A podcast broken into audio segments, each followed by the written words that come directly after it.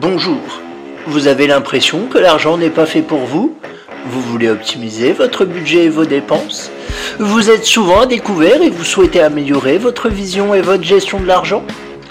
Alors, bienvenue sur Budget, le podcast qui t'aide à gérer concrètement ton budget. Définition, réflexion, technique, je vais vous donner mes clés pour dépasser vos croyances limitantes liées à l'argent et pour optimiser votre budget.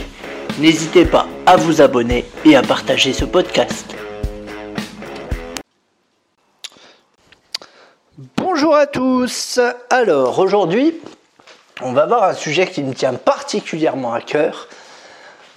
On va voir une philosophie, on va dire ça comme ça, qui s'appelle se payer en premier, littéralement pay you in first euh, aux États-Unis, puisque c'est une méthode, c'est une une méthode, oui, c'est une méthode américaine, on va dire.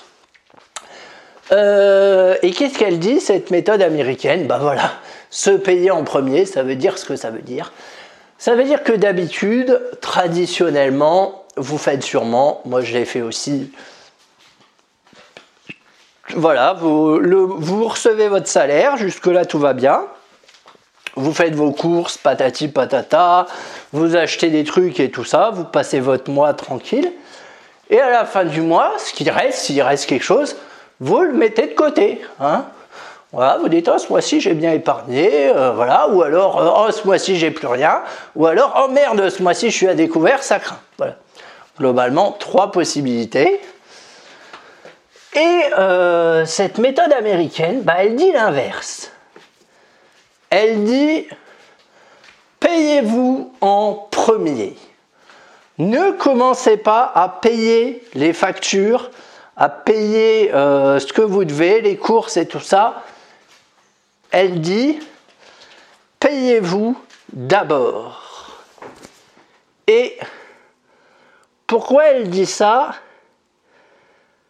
Parce que psychologiquement et économiquement, c'est très important de se payer d'abord. Parce que ça signifie que vous gérez bien votre budget et que et que euh, donc ça vous permet de, que vous gérez bien votre budget et ça va vous permettre de faire des économies on va voir comment. Donc, l'idée est assez simple. Je l'ai déjà dit. Euh, vous faites la liste des choses que vous avez à dépenser dans le mois. Dès que vous recevez le salaire, vous faites choses que vous dépensez dans le mois moins, euh, moins salaire. Et ça va vous donner une certaine somme que vous allez pouvoir mettre de côté pour, par exemple, constituer une épargne.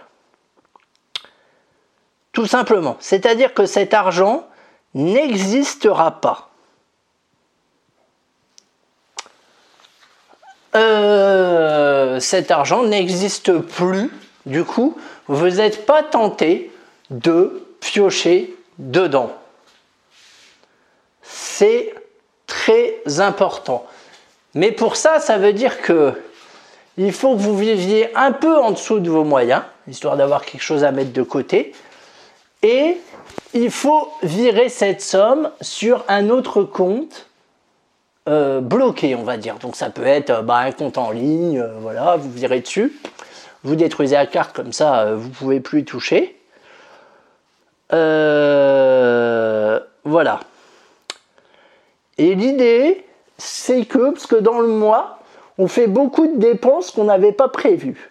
Et une fois qu'on se paye en premier, on arrête de faire ces dépenses. Si vous saviez tout ce que vous pouvez dépenser en un mois, tant que vous n'avez pas fait vos comptes, moi, mon Dieu, ça a été une révélation pour moi. Le jour où j'ai fait mes comptes, vraiment, où j'ai inscrit toutes mes dépenses prévues, donc les courses, le loyer, l'assurance, etc., etc. Et que j'ai vu combien il me restait à la fin du mois et que je ne retrouvais jamais cette somme. à la fin du mois, je ne retrouvais jamais cette somme. Donc maintenant, je me paye en premier, c'est-à-dire que je vire tout, ça disparaît de mon compte, c'est de l'argent que je ne vois plus, que je n'utilise plus. Et donc quand je fais mes comptes, pour vérifier mes dépenses, bah, je sais où j'en suis assez facilement. Et j'ai mis de l'argent de côté, je suis content. Et mon but est simple. Tous les mois, c'est d'essayer de mettre plus que le mois dernier.